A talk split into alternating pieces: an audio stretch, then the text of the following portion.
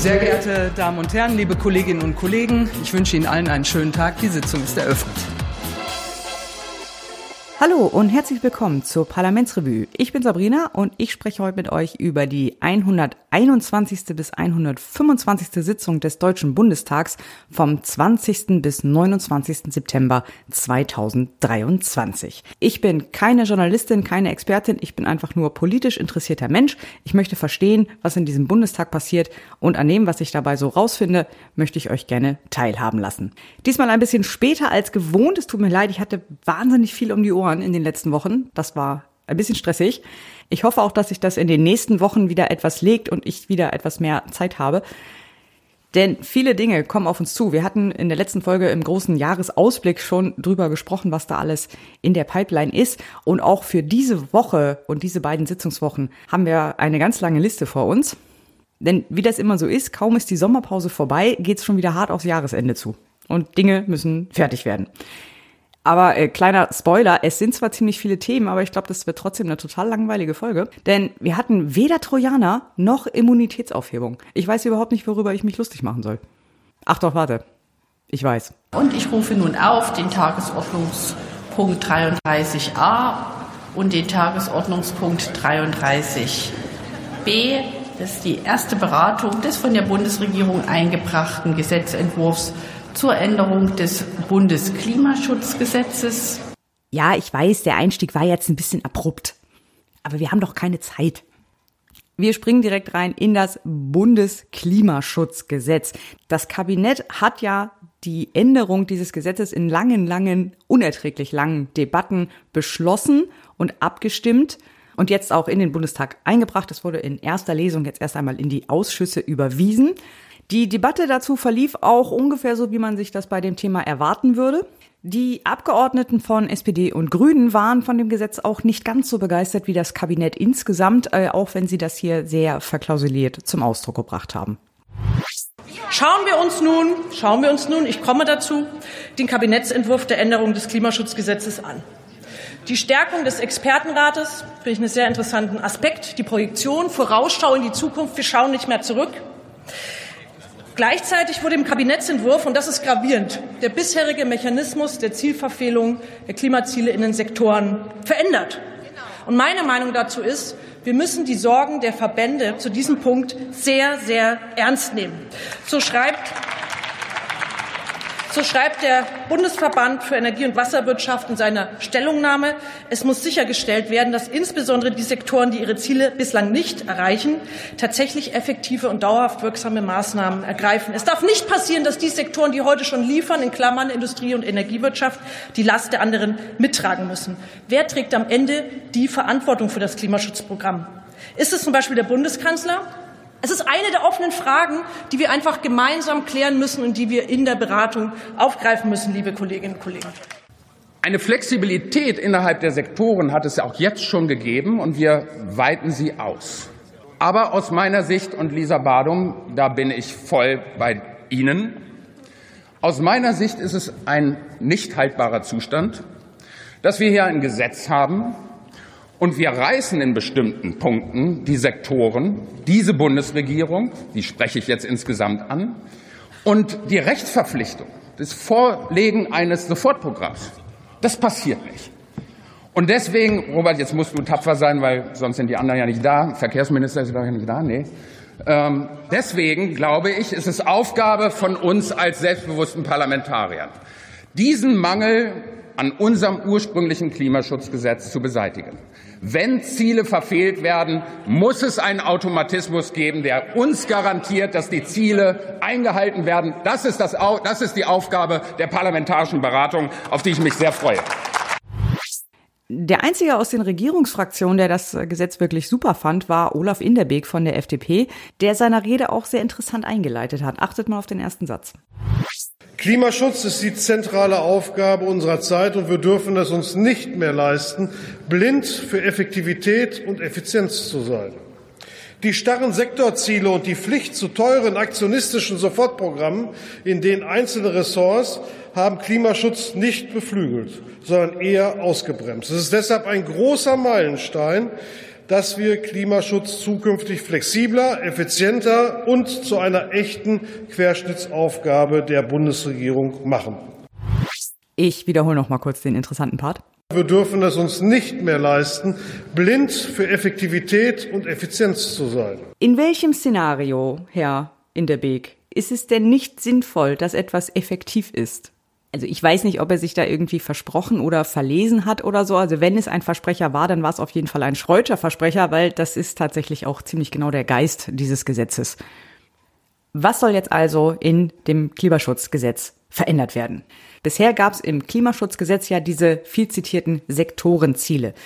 Da waren halt sechs verschiedene Sektoren festgelegt und da gab es dann für jedes Jahr bis 2030 pro Sektor eine Höchstmenge an CO2, die dieser Sektor ausstoßen durfte. Diese Zahl wurde dann eben jedes Jahr etwas kleiner. Diese sechs Sektoren sind Energiewirtschaft, Industrie, Gebäude, Verkehr, Landwirtschaft und Abfallwirtschaft und sonstiges. So, wie wird denn jetzt überhaupt gemessen, wie viel CO2 welcher Sektor ausgestoßen hat? Das ist, wie man vielleicht vermuten könnte, gar nicht so einfach, unterscheidet sich auch sehr stark je nachdem, worum es geht. Vielleicht mal ein Beispiel aus dem Verkehrsbereich, da möchte man ja unter anderem wissen, wie viel CO2 stoßen denn zum Beispiel PKWs aus. Da kann man jetzt gucken, okay, wie viel PKWs gibt es denn? Die sind ja alle registriert beim äh, Kraftfahrtbundesamt. Da weiß man auch, wie viel CO2 die auf 100 Kilometer, glaube ich, emittieren. Man weiß, wie viele PKWs es gibt und man kann so grob schätzen, wie viel Kilometer im Durchschnitt ein PKW im Jahr so zurücklegt. Und daraus kann man dann berechnen, wie viel CO2 die PKWs ausstoßen. So, und so muss man wirklich dann für jeden einzelnen kleinen Unterbereich gucken, was haben wir da für Zahlen, müssen wir eventuell noch Zahlen erheben und dann kann man das irgendwie hochrechnen. Da ist natürlich sehr viel Schätzung und sehr viel Annahmen drin, aber da kann man halt dann gucken, welche Daten haben wir schon, wie kann man sich da irgendwie annähern. Zuständig dafür ist in jedem Fall das Umweltbundesamt und das bleiben sie auch. Die sollen auch weiterhin jährlich dieses Reporting machen, ob eben die Ziele eingehalten werden. Das Gesetz spricht dann immer von Projektionsdaten, also eine Projektion auf Basis der verfügbaren Daten, ob die Ziele eingehalten werden oder nicht. Was sich daran jetzt ändern soll, ist auch nur, dass es eben nicht mehr unterteilt nach Sektoren passiert, sondern dass es jetzt eine Jahresemissionsgesamtmenge gibt. Es wird auch nicht mehr jedes Jahr geguckt, ob dieses Gesamtziel erreicht wird, sondern die Bundesregierung ist erst verpflichtet, etwas zu unternehmen, wenn zwei Jahre in Folge diese Ziele gerissen wurden. Diesen Sachverhalt kann man jetzt unterschiedlich formulieren. Die Klimaziele werden keineswegs abgeschwächt oder aufgeweicht. Wir sorgen stattdessen dafür, dass sie realistisch und zu geringsten Kosten erreicht werden. Wurden die starren Sektorziele in der Vergangenheit verfehlt, war das Ergebnis viel zu oft, dass viel Geld ausgegeben worden ist, ohne große Wirkung für das Klima. Keine Sektorziele mehr, keine jährlichen Sofortprogramme mehr bei Zielverfehlung. Erst nach zweimaligem Reisen der Klimaziele sollen perspektivisch mehr Anforderungen kommen. Mit Ihrer Gesetzesänderung entkernen Sie das Klimaschutzgesetz. Sie machen es unverbindlicher. Sie weichen es auf und Sie gehen einfach einen Schritt zurück. Aber noch schlimmer finde ich, Sie schieben die Verantwortung einfach in die nächste Wahlperiode. Das ist ein gutes Stichwort hier von Thomas Gebhardt von der CDU. Er führt das in seiner Rede auch noch etwas weiter aus, was er damit meint. Sie schieben einfach die Wahlverantwortung in die nächste Wahlperiode. Ich will es konkret machen. Nach Ihrem Vorschlag zu diesem neuen Gesetz wäre es so, das Umweltbundesamt muss zum ersten Mal 2024 diese Emissionsdaten vorlegen. Der Expertenrat für Klimafragen muss diese Daten bewerten, dann etwaige Verstöße ähm, äh, feststellen. Und erst wenn das in zwei Jahren hintereinander erfolgt, dann müssten Maßnahmen ergriffen werden. Die Ministerinnen und Minister hätten wiederum drei Monate Zeit, Vorschläge zu machen. Und die Bundesregierung hätte bis Ende 2025 Zeit, über diese Maßnahmen zu beschließen. Meine Damen und Herren, das heißt, die jetzige Regierung, die Ampelregierung wird in dieser Legislaturperiode kein einziges Mal mehr über die erforderlichen Maßnahmen trotz der Zielverfehlungen, die auf dem Tisch liegen, beschließen müssen. Der Vollständigkeit halber muss man natürlich dazu sagen, dass die CDU das auch ganz gut kann, Sachen in die nächste Wahlperiode verschieben. Aber in der Sache hat er natürlich recht. Wenn das so bleibt, dann ist die aktuelle Bundesregierung, obwohl die aktuell noch geltenden Ziele nicht erreicht werden, nicht verpflichtet, irgendwelche Maßnahmen zu ergreifen. Sondern das muss dann erst wieder die nächste Bundesregierung machen, die sich dann auch wieder erstmal hinstellen kann und sagen kann, naja, also Sie haben uns hier ja einen einzigen Mauer hinterlassen. Und wir, drehen uns im Kreis, Leute. Wir kommen so nicht voran. Also diese Zeitfrage finde ich da wirklich schwierig, weil es ist zwar ein Zweijahreszeitraum angedacht, aber de facto durch die vierjährige Wahlperiode wird es darauf hinauslaufen, dass eigentlich nur noch alle vier Jahre irgendwas passiert, nämlich einmal pro Legislaturperiode. Denn wie wird es laufen? Am Anfang der Legislaturperiode stellt man fest, ah, okay, die Ziele sind irgendwie nicht erreicht worden. Dann ist ja aber die Bundesregierung ist ja dann neu, die müssen sich ja dann erstmal sortieren, ah, wir können das ja gar nicht und das haben sie uns ja hinterlassen und ja, da, ja, da. Dann werden irgendwelche Maßnahmen beschlossen. Da muss man erstmal gucken, ob die Maßnahmen funktionieren. Und dann, wenn man dann feststellt, ah, die Maßnahmen haben nicht funktioniert, dann ist ja die Legislaturperiode schon wieder zu Ende. Fast. Weil da natürlich auch immer so eine Zeitverzögerung drin ist. So, und die Aufhebung der Sektorziele äh, finde ich da auch nicht besonders hilfreich, weil also in der Schule und in der Uni nennt man das Gruppenarbeit. Das ist, wenn einer die ganze Arbeit macht und die anderen nicht mal fehlerfrei das Thema wiedergeben können. Weil natürlich läuft das dann darauf hinaus, wenn ein Sektor die Ziele übererfüllt, und es besonders gut läuft oder sowas wie passiert wie Corona oder so, wodurch einfach in einem bestimmten Bereich einfach durch die Rahmenbedingungen die CO2-Emissionen zufällig eingespart werden, dass dann eben alle anderen Sektoren sich dann keine Mühe mehr geben müssen und sich zurücklehnen können und sagen, ja, läuft doch. Denn diese Sektorziele ist ja nicht das Maximum, das wir erreichen wollen, sondern das Minimum. Es ist ja gar nicht schlimm, wenn wir einfach drüber gehen, weil jeder Sektor für sich seine eigenen Ziele erreichen muss. Im Gegenteil, das wäre ja sogar sehr wünschenswert. Denn Zoomen wir noch mal ein bisschen raus. Das Klimaschutzgesetz wurde ja 2021 angepasst auf Basis eines Urteils des Bundesverfassungsgerichts. Da wurden diese Sektorziele auch eingeführt. Diese Sektorziele reichen aber gerade mal so, um die Ziele von Paris einzuhalten. Manchen Studien zufolge tun sie nicht mal das. Die Klimaziele von Paris wiederum, wenn sie wirklich eins zu eins so vollständig erreicht werden, reichen auch laut IPCC-Bericht gerade mal so, um das 1,5 Grad oder besser gesagt deutlich unter 2 Grad, was ja dann die häufige Formulierung ist, um dieses Ziel überhaupt zu erreichen. Und was jetzt hier in dem Klimaschutzgesetz, in dieser geplanten Änderung passiert, meiner Meinung nach, ist, dass sich zwar die Ziele nicht ändern, die Methode, um die Ziele zu erreichen, aber so abgeschwächt wird, dass diese Ziele im Grunde nicht mehr erreicht werden können. Also das absolute Minimum, was wir uns eigentlich vorgenommen haben, was wir erreichen wollen, werden wir, denke ich, so nicht schaffen. Zumindest nicht in dem angepeilten Zeitraum, weil da eben dann zwischen den einzelnen Schritten dieser Methode solch große Zeitverzögerung drin ist, dass das bis 2030 oder bis 2045 nicht erreichbar ist. Aber ich will da noch nicht die Flinte ins Korn werfen. Ähm, es ist, wie gesagt, erst die erste Lesung gewesen. Es geht jetzt in die Ausschussberatung. Es wird sicherlich auch noch eine Anhörung geben. Und dann schauen wir mal, was am Ende dabei rauskommt. Denn, wie ich schon sagte, die Parlamentarier haben ja schon anklingen lassen, dass sie da noch ein bisschen Gesprächsbedarf haben. Abgesehen von diesen Punkten steht tatsächlich in dem Gesetz auch nicht so wahnsinnig viel drin. Es ist auch relativ kurz und viel mehr passiert da tatsächlich auch nicht. Deswegen kommen wir direkt zum nächsten Thema. Wir gehen weiter zu Tagesordnungspunkt 5. Erste Beratung des von der Bundesregierung eingebrachten Gesetzentwurfs zur Änderung des Online-Zugangsgesetzes sowie weiterer Vorschriften zur Digitalisierung der Verwaltung. Am 20.09. wurde ebenfalls in erster Lesung das Online-Zugangsgesetz 2.0 in die Ausschüsse überwiesen. Mit dem 2.0 will man hier natürlich an die Geflogenheiten in der Softwareentwicklung anknüpfen, passenderweise. Und wenn sich die Zahl vor dem Punkt ändert, wissen wir, das ist ein neues Major Release, da hat sich richtig was geändert. Ob das tatsächlich so ist, werden wir gleich sehen. Aber erstmal schauen wir noch ein bisschen in die Vergangenheit. Was ist denn überhaupt aus dem Online-Zugangsgesetz 1.0 geworden? Das war ein Gesetz, das 2017 in Kraft getreten ist und das eigentlich dafür sorgen sollte, dass die Verwaltungsdienstleistungen der Behörden und Ämter digital und online zur Verfügung gestellt werden. Ihr könnt alle mal kurz überlegen, wie gut das wohl funktioniert haben könnte. Vielleicht so als Beispiel, es sollte eigentlich möglich sein, dass man so seinen Kfz äh, online anmelden kann, dass man eine Ummeldung eines Wohnsitzes online machen kann, dass man ein Gewerbe online an- und ummelden kann und solche Dinge. Da gab es auch so eine ganze Liste an Verwaltungsleistungen, einige davon priorisiert. Insgesamt waren die Länder und Kommunen verpflichtet, bis zum Ende des Jahres 2022 575 Verwaltungsdienstleistungen digital und online anzubieten. Ähm, ja, ich habe euch als Kapitelbild und in die Shownotes einmal eine aktuelle Infografik von Statista reingepackt. Ähm, Saarland, wir müssen reden. Sachsen-Anhalt auch. Da sind gerade mal sowas zwischen 130 und 140 dieser 575 Verwaltungsleistungen online. Die anderen Bundesländer sind auch nicht so viel besser. Bayern ist Spitzenreiter in dieser Liste, deswegen war wohl auch die bayerische Staatsministerin für Digitales Judith Gerlach zu Gast in der Debatte im Bundestag und ist da auch sehr selbstbewusst aufgetreten. Die Bürgerinnen und Bürger brauchen einfache Prozesse. Die Kommunen brauchen dringend Entlastung.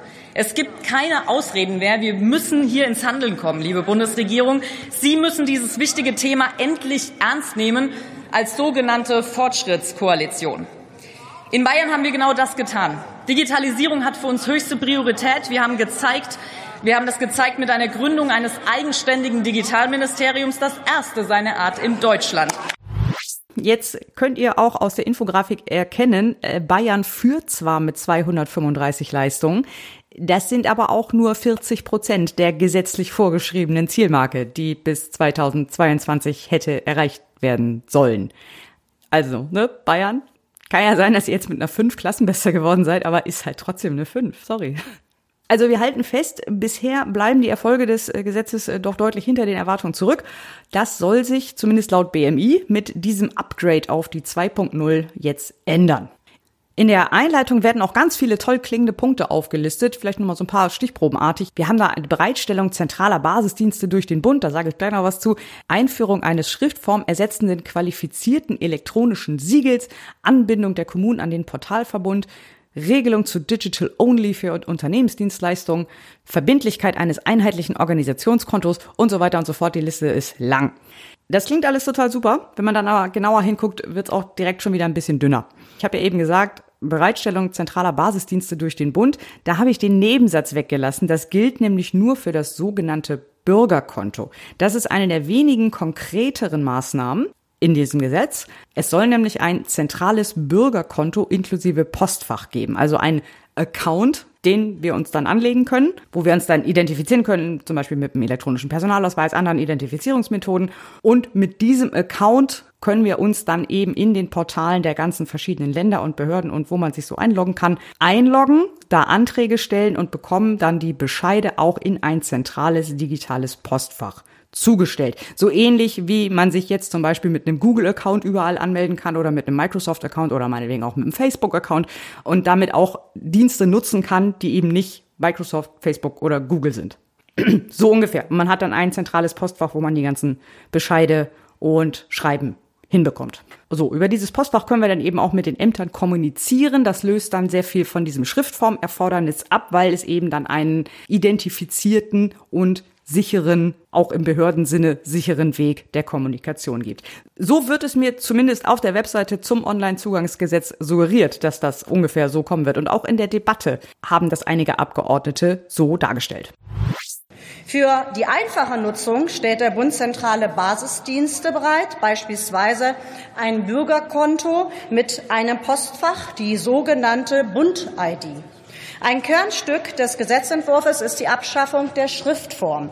Die EID, der digitale Personalausweis, wird die händische Unterschrift ersetzen. Ein wichtiger Schritt zur Entbürokratisierung, ein Weg von der Zettelwirtschaft weg. Bürgerinnen und Bürger können dann von überall aus auf Verwaltungsdienstleistungen zugreifen und wir entlasten damit die Mitarbeitenden der Verwaltung. Über das zentrale Postfach kann die gesamte Kommunikation mit der Verwaltung sicher und digital erledigt werden, vom Antrag bis zum Bescheid. Das spart Zeit und Behördengänge.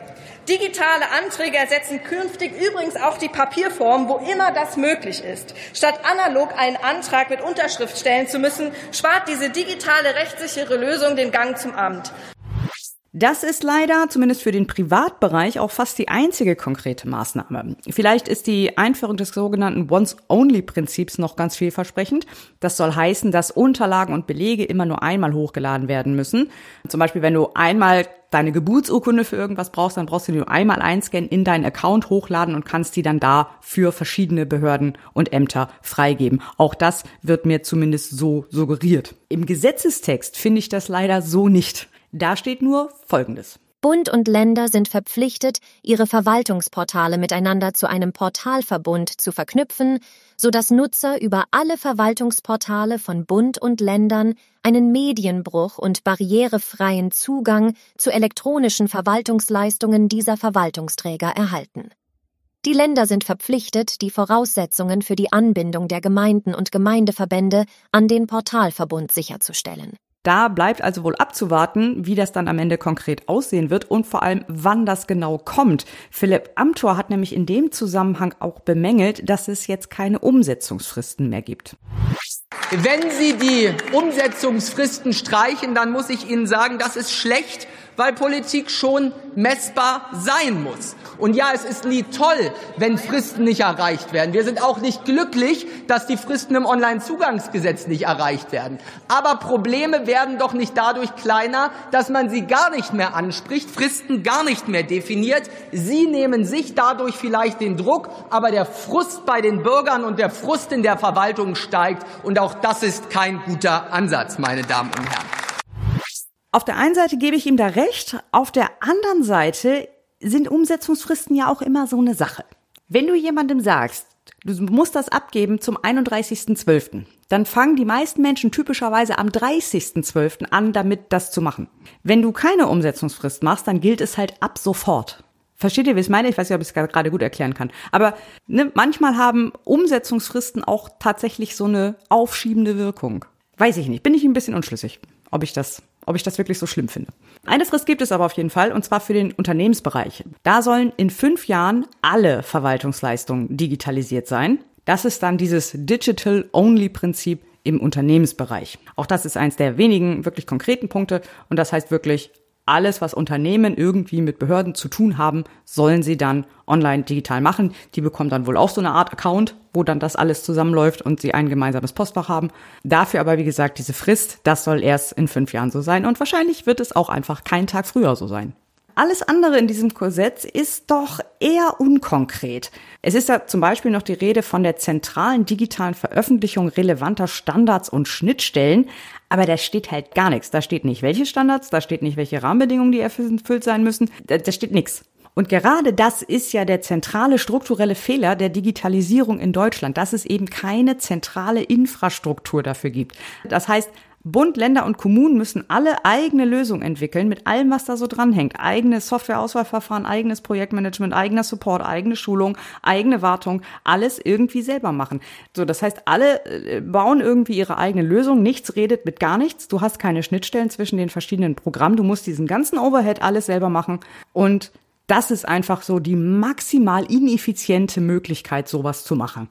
Der deutlich bessere Weg von Anfang an, also auch schon vor 20 Jahren, mal wieder, ähm, wäre gewesen, zu sagen, wir haben eine gemeinsame Infrastruktur. Wir haben zum Beispiel für das Thema Meldestelle gibt es eine Software für Meldevorgänge.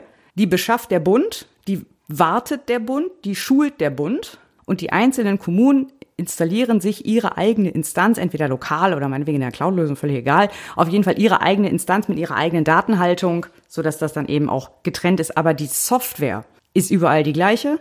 Es gibt zentrale Schulungen, es gibt einen zentralen IT-Support dafür, es gibt einen zentralen Kundenservice, wo man anrufen kann, wenn man irgendeine Fehlermeldung hat. So hätte das eigentlich vernünftig laufen sollen. Ist nicht so gelaufen läuft auch weiterhin nicht so. Der Bund will die Verantwortung nicht, die Länder wollen sich vom Bund nicht reinquatschen lassen und am Ende des Tages will es natürlich auch niemand bezahlen. Was auch noch so ein Punkt ist, der den Fortschritt behindern könnte. Das hat auch zum Beispiel die bayerische Staatsministerin in ihrer Rede genauer erläutert. Für die Umsetzung des Onlinezugangsgesetzes im Haushalt 2024 sind sie von, drei, von äh, 377 Millionen Euro auf drei, ich betone drei Millionen Euro runtergekürzt worden. Ein Minus von 99 Prozent ist das.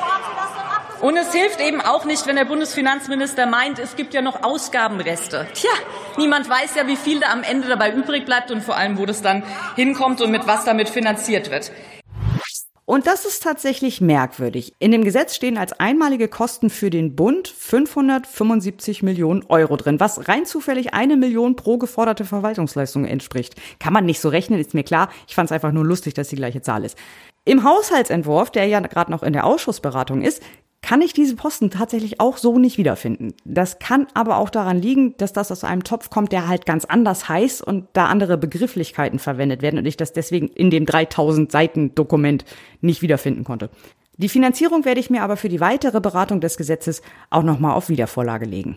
Um aber jetzt nicht nur zu meckern, sondern auf einer positiven Note zu enden, diesen zentralen Account und dieses zentrale Postfach finde ich gut. Das ist eine gute Idee. Es ist nicht die originellste Idee, die ich je gehört habe, aber sie ist gut und ich möchte das haben. Und zwar gerne bald. Ich rufe den Tagesordnungspunkt 7 auf. Erste Beratung des von der Bundesregierung eingebrachten Gesetzentwurfs zur Finanzierung von zukunftssicheren Investitionen. Wir kommen noch mal zu einem völlig anderen Thema, nämlich zu einem Gesetz mit einem doch recht großspurigen Namen, würde ich sagen, nämlich zum Zukunftsfinanzierungsgesetz. Mit diesem Gesetz sollen die wirtschaftlichen Rahmenbedingungen für Start-ups verbessert werden, was schon deutlich kleiner klingt. Andererseits haben wir ja letztes Mal gelernt, Start-ups sind die Hefe im Teig der Volkswirtschaft. Und so eine Hefe, das kennen wir vom Brotbacken, braucht ja so Temperaturen um die 40 Grad, viel Feuchtigkeit, da arbeiten wir gerade dran, aber ich glaube, so war das nicht gemeint. Wir hören mal rein, was Marco Buschmann in Vertretung von Christian Lindner, der leider erkrankt war, zu dem Gesetz zu sagen hatte.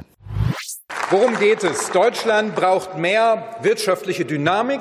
Eine Quelle wirtschaftlicher Dynamik sind Innovationen. Damit Gründer Innovation realisieren können, brauchen sie Kapital. Und damit Innovation und Kapital schneller, besser und leichter in Deutschland zueinander finden, dafür legen wir das Zukunftsfinanzierungsgesetz vor, meine sehr geehrten Damen und Herren. Wir haben als Bundesministerium der Justiz zu diesem Paket eine äh, ganze Reihe von Mosaiksteine beigesteuert. Die kann ich gar nicht alle aufzählen. Wir äh, machen einiges im Bereich der Digitalisierung, etwa die E-Aktie. Wir sorgen für mehr Rechtssicherheit bei Kryptowerten. Ich will aber ein paar Beispiele etwas näher beleuchten, wo man die Philosophie des Gesetzes, glaube ich, erkennen kann. Das ähm, erste Beispiel, äh, das ich äh, nennen möchte, sind die, ist die Flexibilisierung des Aktienrechts. Ein zweites Thema. Es geht gerade bei technikgetriebenen Gründungen häufig um Tempo. Wir brauchen Geschwindigkeit. Und äh, deshalb übertragen wir, wenn Sie so wollen, eine Idee, die wir im GmbH-Recht schon kennen, nämlich die Vorratsgründung, dass wir gewissermaßen die ganzen Formalitäten, um eine Gesellschaft ans Laufen zu bekommen, schon vorab erledigen. Das übertragen wir jetzt ins Aktienrecht mit den sogenannten sogenannten äh, Mantelgesellschaften, Börsenmantelgesellschaften. Das ist in den USA relativ beliebt und das scheiterte in Deutschland immer wieder an aufsichtsrechtlichen Regelungen. Wir machen das jetzt möglich und bekommen dadurch mehr Tempo bei der Gründung, meine sehr geehrten Damen und Herren. Herr Buschmann hat hier schon einen guten Hinweis gegeben, wenn er sagt, er kann die gar nicht alle aufzählen. Ich nämlich auch nicht, weil dann sitzen wir morgen noch hier. Das kann man in dem Entwurf, das ist die Drucksache 8292, schon in der Inhaltsübersicht sehen. Da werden die einzelnen Gesetze und Verordnungen aufgelistet, die hier alle geändert werden sollen. Und das sind einfach so 30. Also ein wirklich großes Bündel an einzelnen Maßnahmen. Die gehe ich jetzt hier auch nicht alle durch. Vieles davon kann ich auch nicht beurteilen, weil ich dann so tief nicht in der Materie drinstecke. Deswegen hebe ich nur mal so ein paar Punkte heraus, die mir so ins Auge gefallen sind oder die auch in der Debatte eine große Rolle gespielt haben. Als erstes finde ich diesen Punkt der Vorratsgründung für Aktiengesellschaften sehr lustig, den Herr Buschmann hier in seiner Rede erwähnt hat. Vielleicht kurz als Erklärung. Das gibt es, wie er ja schon sagte, auch schon für GmbHs. Und das bedeutet halt, dass es ähm, Unternehmen gibt, deren Geschäftsmodell es ist, GmbHs zu gründen. Leere GmbHs, die noch nichts tun, die haben dann irgendeinen Dummy-Namen und irgendeinen so nichtssagenden oder gar keinen Geschäftszweck, machen aber die ganze, die ganzen Formalien, sodass die im Handelsregister eingetragen ist. Die hat irgendwie schon Namen, die hat dann ein Geschäftskonto, die hat dann alles, was eine GmbH so braucht. Und dann verkaufen sie diese fertige GmbH an jemanden, der eine GmbH gründen möchte, der muss sie dann nur noch umfirmieren, neue Geschäftsführung eintragen und dann ist das fertig. Dieses Geschäftsmodell existiert überhaupt nur, weil es so unfassbar lange dauert, eine GmbH zu gründen. Das ist nicht naturgegeben, dass das so lange dauern muss. Man könnte dieses ganze Verfahren einfach viel schneller machen, dann bräuchte es diese Dienstleistung nicht. Und deswegen fand ich das sehr lustig, dass das hier so als so ein Feature verkauft wurde, so ein super Erfolgsmodell, dass wir jetzt auch noch auf andere Gesellschaftsformen ausdehnen wollen. Das ist so ganz toll. Das ist echt ein Marketing-Move. Nicht schlecht. Aber kommen wir zu den etwas ernsthafteren Sachen. Eine große Rolle sowohl in der Debatte als auch im Gesetz selber spielt das Thema Mitarbeiterkapitalbeteiligung. Das ist halt, wenn man als Mitarbeiter entweder einen Teil des Gehalts oder eben als, als Bonus, als obendrauf keine Geldleistung bekommt, sondern entweder Aktien oder Aktienoptionen, also Kapitalbeteiligung des Unternehmens. Da gibt es verschiedene Problemchen, wie das dann steuerrechtlich behandelt wird. Ich kann die jetzt nicht alle erklären, da bin ich dann schon wieder, bin ich dann schon wieder raus. Ein Problem, was da häufiger erwähnt wird in diesem Zusammenhang, ist die sogenannte Dry Income Problematik. Das heißt, dass Mitarbeitende zwar Aktienoptionen besitzen, die aber aus verschiedenen Gründen nicht veräußern können, also nicht in der Lage sind, da wirklich Geld rauszuziehen, es halt aber trotzdem so zu ihrem Nachteil versteuert wird, obwohl eigentlich gar kein Geld geflossen ist. Ganz vereinfacht gesagt. Vielleicht habe ich es jetzt auch so stark vereinfacht, dass es schon wieder falsch ist, das werde ich dann nächste Woche erfahren, dann reiche ich das nochmal nach. Aber um diese ganzen Thematiken rund um die Mitarbeiterkapitalbeteiligung geht es hier sehr stark. Ähm, da soll es jetzt verschiedene Vereinfachungen geben. Es gibt ja zum Beispiel auch einen Freibetrag für die verbilligte oder unentgeltliche Überlassung von Mitarbeiterkapitalbeteiligung. Die beträgt im Moment noch 1440 Euro. Die soll jetzt auf 5000 Euro angehoben werden. Auch das, wie gesagt, nur eine von mehreren Maßnahmen in diesem ganzen Bereich. Dann sollen zum Beispiel Börsengänge vereinfacht werden. Es soll noch mehr Digitalisierung im Aktienrecht geben und wirklich jede Menge, ich will gar nicht sagen kleine Änderungen, weil ich gar nicht einschätzen kann, ob sie wirklich klein sind, aber vielleicht nochmal so ein paar Beispiele, um zu zeigen, auf welcher Detailebene wir uns hier bewegen. Es soll zum Beispiel noch eine Umsatzsteuerbefreiung für die Verwaltung von bestimmten Investmentfonds auf noch mehr Typen von Investmentfonds ausgedehnt werden. Oder ein anderes Beispiel, eine Regelung für offene Immobilienfonds, die sollen dann auch Grundstücke erwerben dürfen, auf denen nur Anlagen zur Erzeugung erneuerbarer Energien stehen. Im Moment ist es so, dass offene Immobilienfonds nur Grundstücke erwerben dürfen, auf denen Gebäude stehen, also Immobilien. Und zukünftig dürfen die eben auch in Anlagen zur Erzeugung erneuerbarer Energien investieren. Also das sind alles sehr, sehr spezifische Änderungen, die auch nur für eine sehr, sehr spezifische Gruppe von Marktteilnehmern relevant sind. Nur eine Sache, die vielleicht für uns alle so ein bisschen relevanter sein könnte. Es soll innerhalb der nächsten zwei Jahre bei der BaFin eine Vergleichswebseite für Bankkonten beziehungsweise Gebühren von Bankkonten geben. Da kann man sich jetzt fragen, ja wieso, da gibt's doch schon Tausende. Wofür brauche ich das? Das ist richtig. Aber ich hätte das schon gerne ohne Tracking und ohne Werbung und ohne, dass ich mich erst für irgendeinen Newsletter anmelden muss und irgendwelche Nachrichten abdeaktivieren und nee. Und vor allem auch ohne, dass immer der im Ranking oben steht, der gerade am meisten Provision bezahlt. Also ja, die Info kann ich auch woanders bekommen. Ähm, ich hätte es aber gern nochmal ordentlich. Alles andere, wie gesagt, kann ich nicht besonders gut beurteilen. Deswegen habe ich mir beim Bundesfinanzministerium einfach mal ein paar Stellungnahmen durchgelesen. Randbemerkung an dieser Stelle. Wusstet ihr, dass es einen Blockchain-Bundesverband gibt?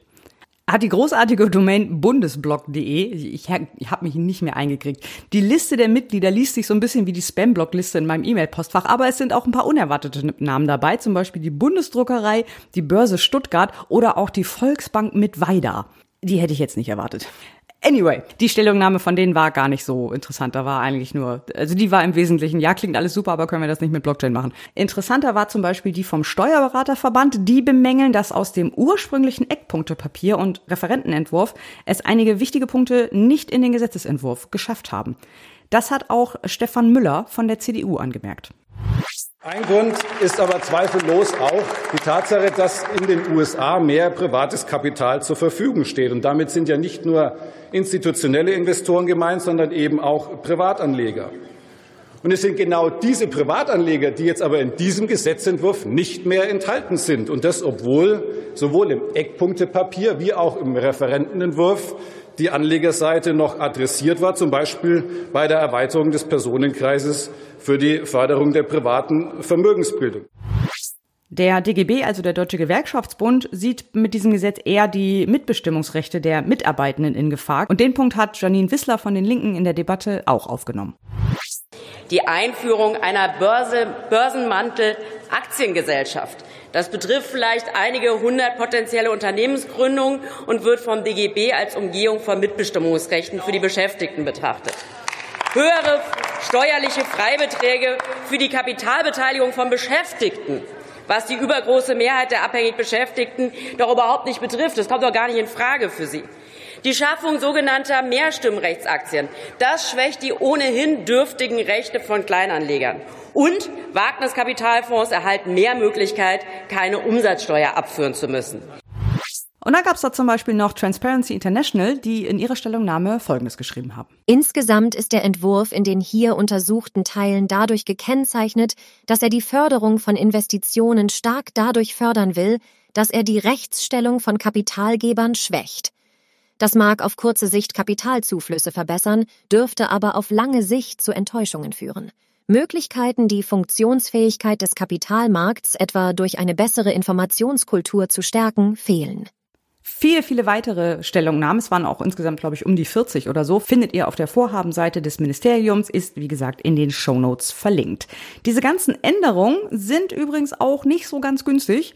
Allein die Steuererleichterungen sollen insgesamt zu 960 Millionen Euro Mindereinnahmen führen, und zwar pro Jahr. Davon trägt der Bund dann so 40 Prozent, äh, ungefähr 37 Prozent die Länder, also ein bisschen weniger, und den Rest dann die Kommunen.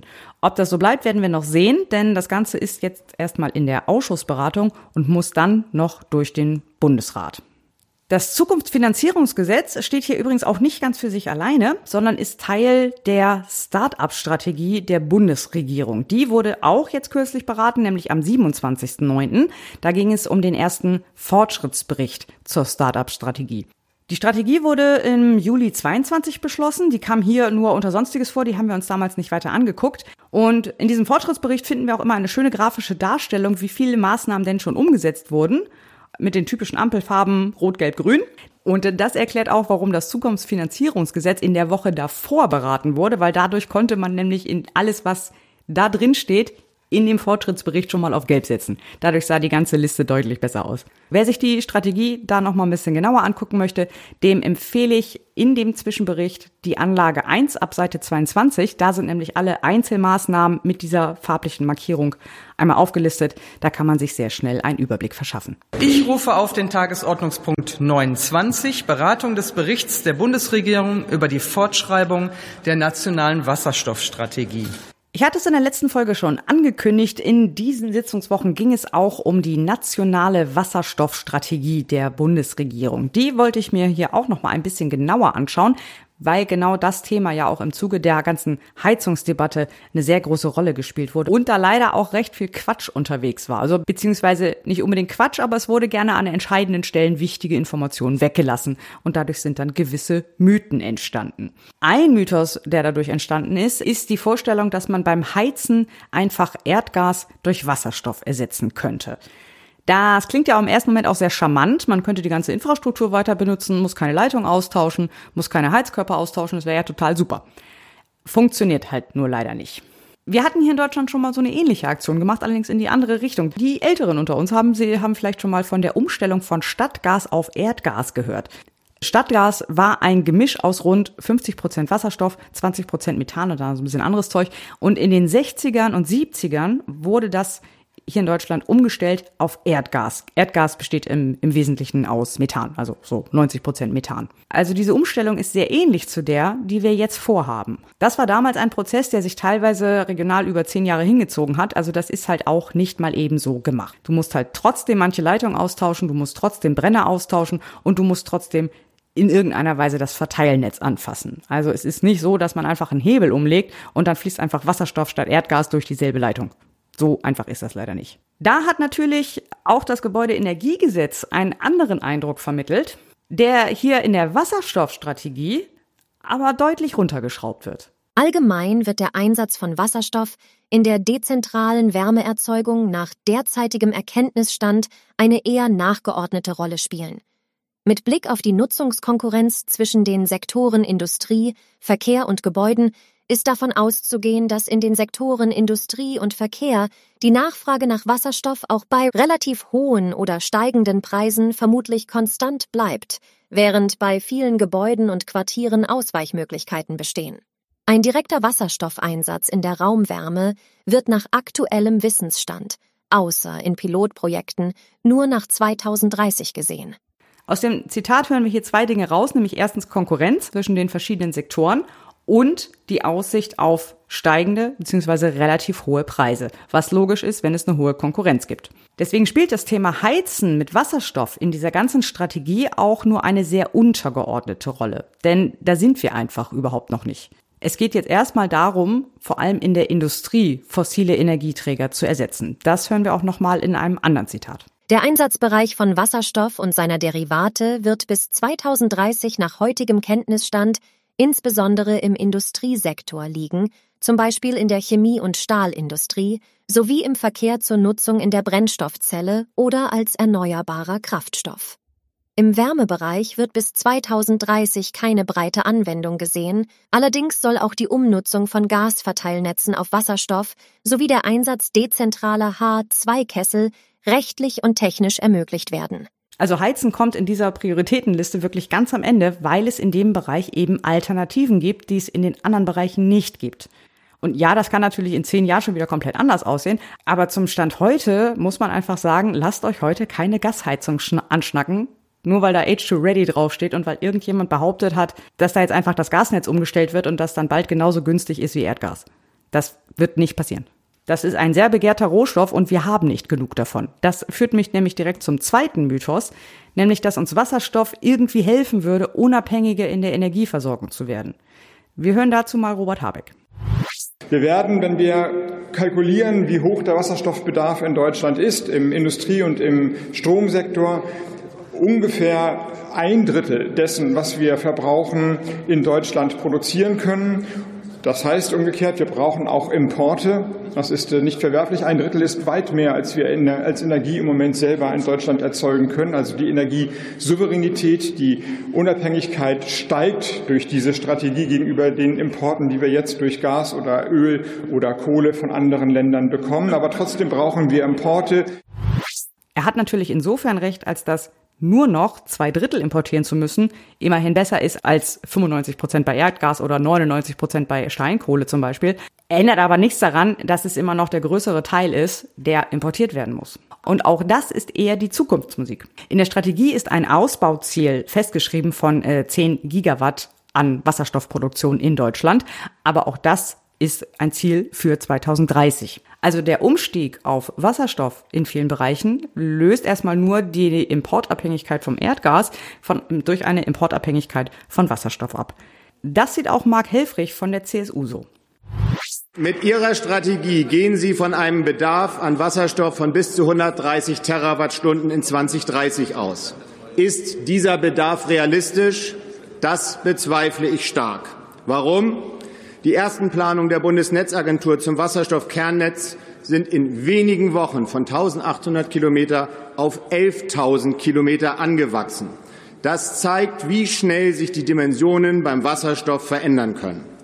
Doch schauen wir zuerst auf die Produktionskapazitäten von Wasserstoff. Hier wartet die Republik sehnsüchtig darauf, dass Robert Habeck endlich die ersten fünf Gigawatt inländische Wasserstoffproduktion auf den Weg bringt. Nun soll die geplante Kapazität immerhin verdoppelt werden. Doch auch das reicht bei guter Auslastung nicht einmal für 50 Prozent des Bedarfs in Deutschland. Der Minister selbst redet sogar nur von einem Drittel in Deutschland hergestelltem Wasserstoff.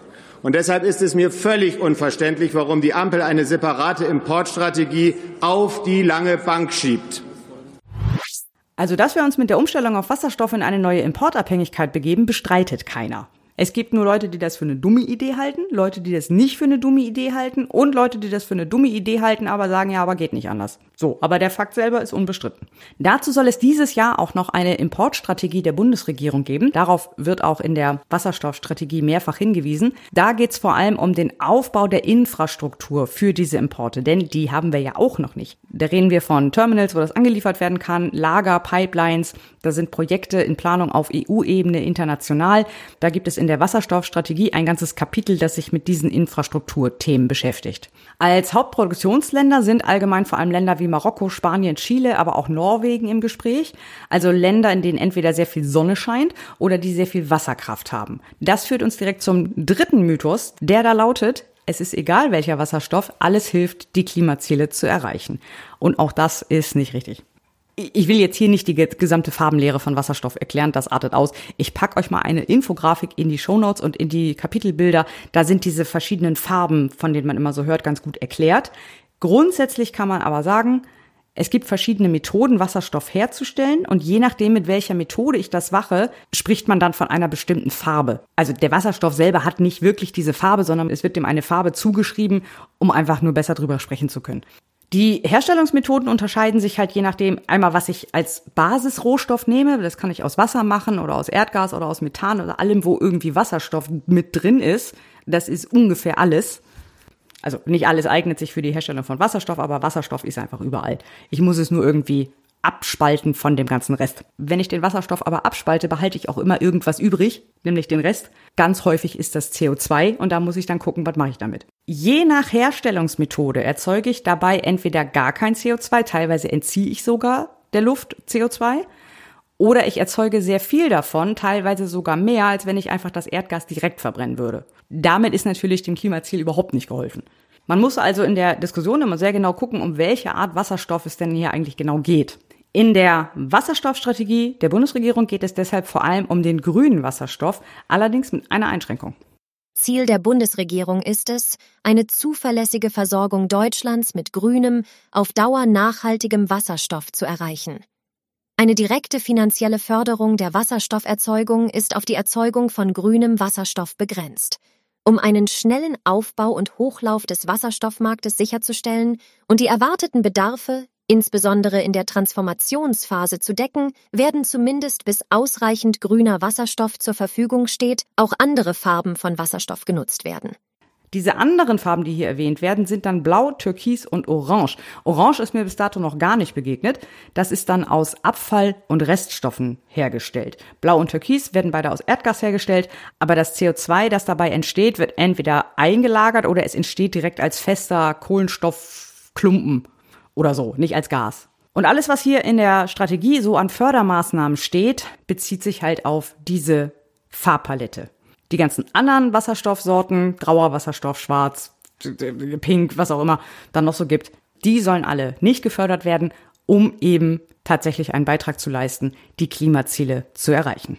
Ja, das sind auch so im Wesentlichen die Punkte, die in dieser Wasserstoffstrategie aufgelistet werden. Sie sind natürlich dann immer noch ein bisschen ausdefiniert. Es gibt dann immer so verschiedene Handlungsfelder und Unterpunkte und da gibt es dann jeweils eine Liste von kurzfristigen Maßnahmen, die sollen noch dieses Jahr umgesetzt werden und es gibt mittelfristige Maßnahmen, die sollen bis zum Ende der Legislaturperiode umgesetzt werden. Ist insgesamt auch gar nicht so lang, sind nur 28 Seiten.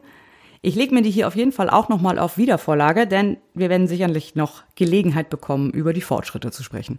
Und damit kommen wir zu den Gesetzen und Verordnungen, die in den beiden Sitzungswochen in zweiter und dritter Lesung beschlossen wurden oder eben auch nicht. Das sind gar nicht so viele dieses Mal. Dafür haben wir sehr viel mehr in der ersten Lesung gehabt. Aber fast eine Handvoll ist es dann doch noch geworden. Und wir starten mal mit der Änderung des Chemikaliengesetzes.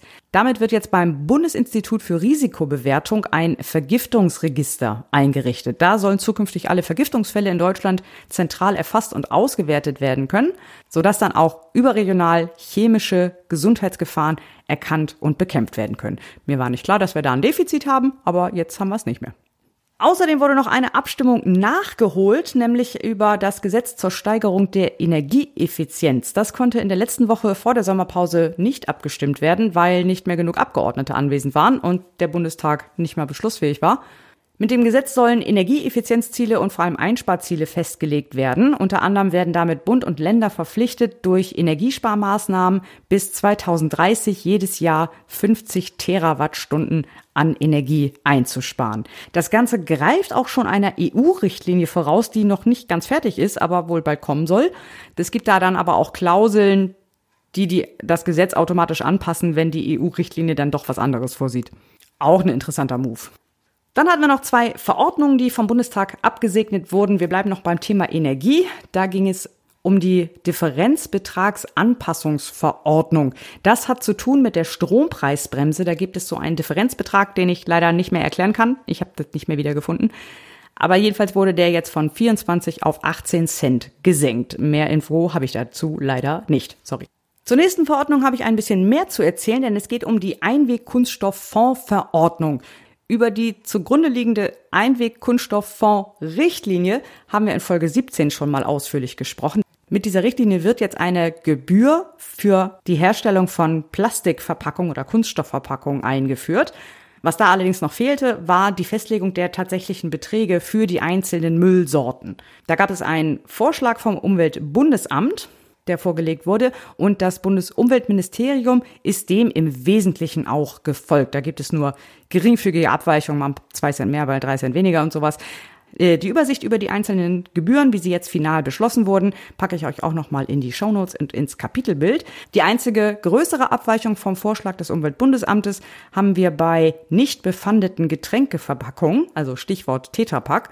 Da hatte das Umweltbundesamt 18,1 Cent pro Kilogramm vorgeschlagen. Das Ministerium hat sich jetzt aber für 24,5 Cent entschieden. Also doch deutlich mehr.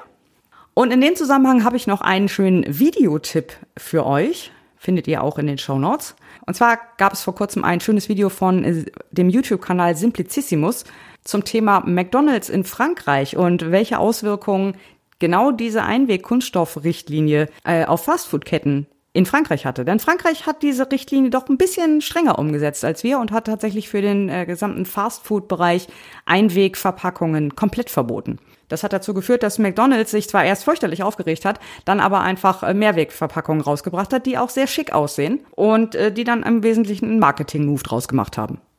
Also so kann es auch laufen, wenn man möchte. War ein cooles Video, kann ich empfehlen, auch sehr unterhaltsam gemacht. Und dann gab es noch einen Gesetzentwurf der CDU-CSU, nämlich zur Novellierung der Geschäftsbeziehungen im Bankenverkehr. Die stand in beiden Wochen auf der Tagesordnung, wurde in beiden Wochen aber wieder abgesetzt. Jetzt steht sie nochmal für nächste Woche auf der Tagesordnung. Mal gucken, ob es dann kommt. Und dann holt euch einen Tee, macht's euch bequem. Wir kommen zu einer langen Liste von weiteren Gesetzen, Berichten und Debatten. Damit herzlich willkommen zu Was war sonst noch?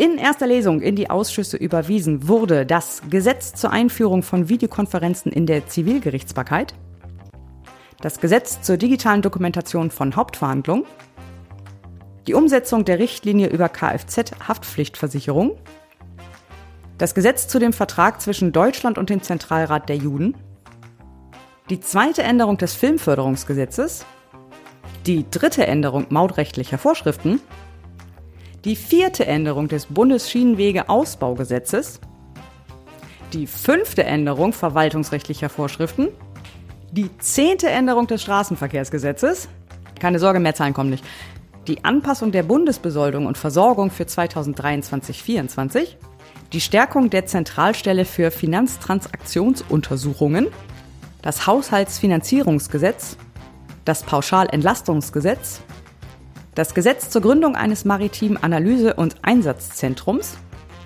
das Krankenhaustransparenzgesetz, das Änderung des saubere Fahrzeuge Beschaffungsgesetzes, diese Namen immer, das Gesetz zur steuerlichen Entlastung von Sportvereinen, das Pflegestudium Stärkungsgesetz, eine Anpassung des SGB 12 und 14 sowie weiterer Gesetze, eine Änderung des Bundesvertriebenengesetzes, ein Medientransparenzgesetz und der Bundeswehreinsatz im Irak. Außerdem hatten wir noch einige Berichte, die im Bundestag debattiert wurden. Zum einen der Alphabetisierungsbericht, die China-Strategie der Bundesregierung, die nationale Datenstrategie und die nationale Strategie für soziale Innovationen und gemeinwohlorientierte Unternehmen. Und dann hatten wir noch zwei vereinbarte Debatten. Einmal zum ersten Todestag von Gina Massa Amini in Iran und eine zum Thema 50 Jahre Deutschland in den Vereinten Nationen. Trojaner Immunitätsaufhebung, ausgeschiedene Abgeordnete haben wir in dieser Woche nicht. Deswegen kommen wir direkt zum Ausblick auf die nächste Sitzungswoche. Die nächste Woche startet ab dem 11. Oktober. Die nächste Folge kommt dann allerdings erst Ende Oktober, also nicht direkt im Anschluss an die Sitzungswoche. Und das wird eine sehr spannende Sitzungswoche, eine sehr lustige Folge, denn wir reden über das Wachstumschancengesetz, das Gesetz für die kommunale Wärmeplanung, eine Änderung des BND-Gesetzes, die Mindestbesteuerungsrichtlinie, das Cannabis-Gesetz und die Raumfahrtstrategie der Bundesregierung. Ich bin sehr gespannt. Für diese Folge sind wir jetzt aber am Ende. Wie immer bedanke ich mich für eure Aufmerksamkeit, bedanke mich fürs Zuhören, bedanke mich für eure Unterstützung. Wenn ihr Kommentare, Ergänzungen habt, schreibt es gerne in die Kommentare, schreibt es mir per Mastodon. Und auch wenn nicht, wünsche ich euch auf jeden Fall einen schönen Herbstanfang oder einen schönen Spätsommer, je nachdem, wie sich das so entwickelt. Macht's gut, bis dann und Seto. Wir sind am Schluss unserer heutigen Tagesordnung der Sitzungswoche. Ich wünsche Ihnen allen ein sonniges, warmes, erfolgreiches Wochenende und eine entspannte, sitzungsfreie Woche. Wir werden uns übernächste Woche wiedersehen. Ich berufe die nächste Sitzung des Deutschen Bundestages ein auf Mittwoch, den 11. Oktober 2023, 13 Uhr. Die Sitzung ist geschlossen.